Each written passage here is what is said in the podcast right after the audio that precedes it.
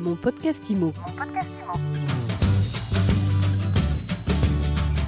Bienvenue dans ce nouvel épisode de mon podcast IMO, le seul podcast quotidien 7 jours sur 7 sur l'immobilier en France. Vous nous retrouvez, vous pouvez vous abonner et le partager évidemment via toutes les plateformes de podcast.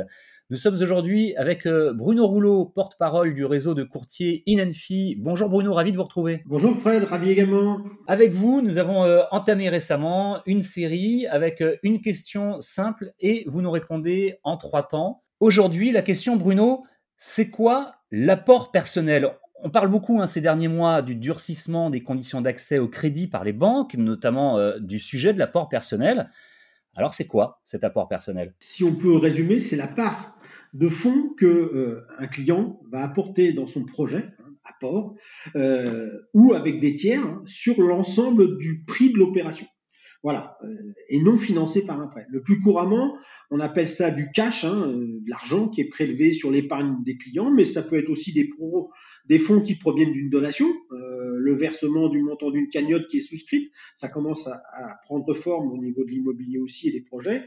Dans tous les cas, ça peut être un projet de construction, l'apport d'un terrain, euh, d'un terrain déjà détenu par exemple, euh, et qui ferait l'objet d'une donation de la part de sa famille. Bref, c'est quelque chose qui est conditionné à l'opération.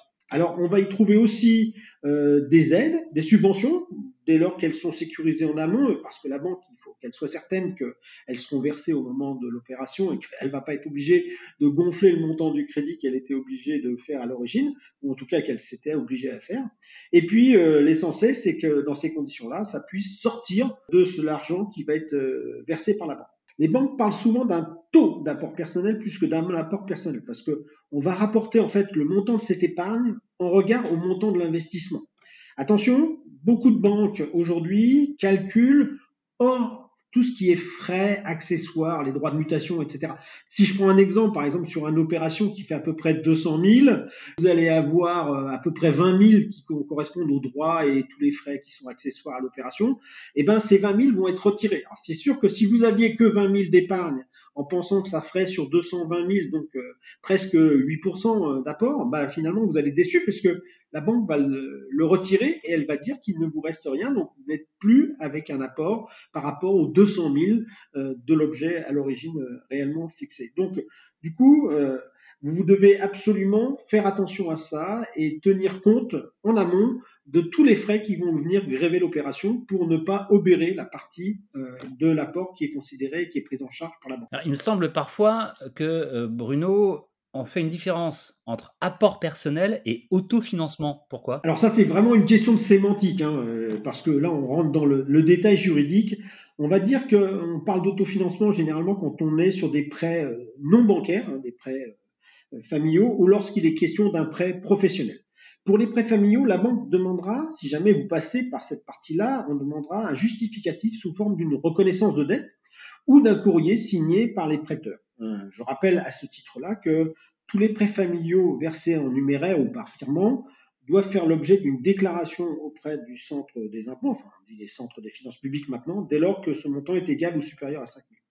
Mais au-delà de cette petite nuance, il existe certains types de prêts qui, bien qu'étant des prêts, hein, euh, sont calculés et rentrent dans la notion d'endettement, ou sortent de la notion d'endettement plutôt, et rentrent dans la notion d'apport ou d'autofinancement.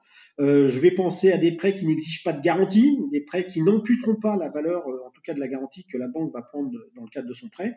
Euh, par exemple, l'ex 1% patronal, hein, le prêt action logement, euh, les prêts par logement, certains prêts proposés avec une garantie de la collectivité territoriale, hein, euh, la mairie ou la communauté de communes. Dans tous les cas, voilà, ça, ça, ça peut rentrer dans ce qu'on appelle un apport personnel au sens large du terme. Alors, on comprend bien que cette notion d'apport personnel est devenue vraiment importante.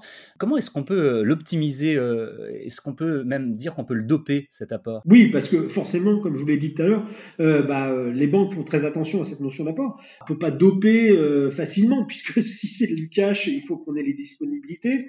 Par contre, si on est sur des dispositifs de subvention ou de prêt ou d'aide, comme je vous ai dit tout à l'heure, eh ben, euh, bien évidemment, on, va aller chercher euh, des solutions qui sont parfois un peu longs. C'est pour ça que les banques les explorent pas trop. C'est pour ça que les clients sont pas toujours au courant. C'est pour ça qu'on hésite peut-être parfois à aller prendre le temps de les rechercher. Mais voilà, c'est vrai que si vous allez sur du ex 1% euh, patronal, hein, le Action Logement dont je parlais tout à l'heure, c'est vrai qu'il faut être très en amont parce qu'il y a des enveloppes qui sont distribuées, donc elles sont peut-être euh, soit sur le sur la fin et, on sera obligé d'attendre. Mais parfois, les gens sont tout à fait prêts à vous aider. Et on a parfois des bonnes surprises aussi.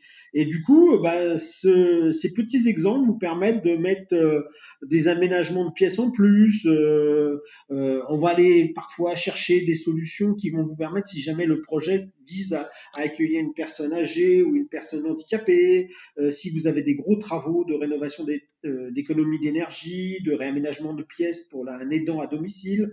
Bref, vous avez plein de petites hypothèses qui font que bah, on peut aller chercher euh, 5 000, 10 000, 12 000 qui vont faire la différence à la fin et qui vont vous permettre de doper effectivement cet apport personnel pour optimiser la réponse de la banque et ainsi avoir euh, d'une part une réponse positive et peut-être même des conditions qui seront meilleures. Merci beaucoup euh, Bruno Rouleau. Je rappelle que la question du jour c'était c'est quoi l'apport personnel? Mission accomplie, vous nous l'avez euh, très bien expliqué. Merci Fred. Et je rappelle aussi que vous êtes porte-parole du réseau Inenfi, un réseau de courtiers qu'on retrouve euh, un peu partout en France. Et puis vous, on vous retrouve bientôt pour euh, une nouvelle question et un nouvel épisode de Mon Podcast Imo.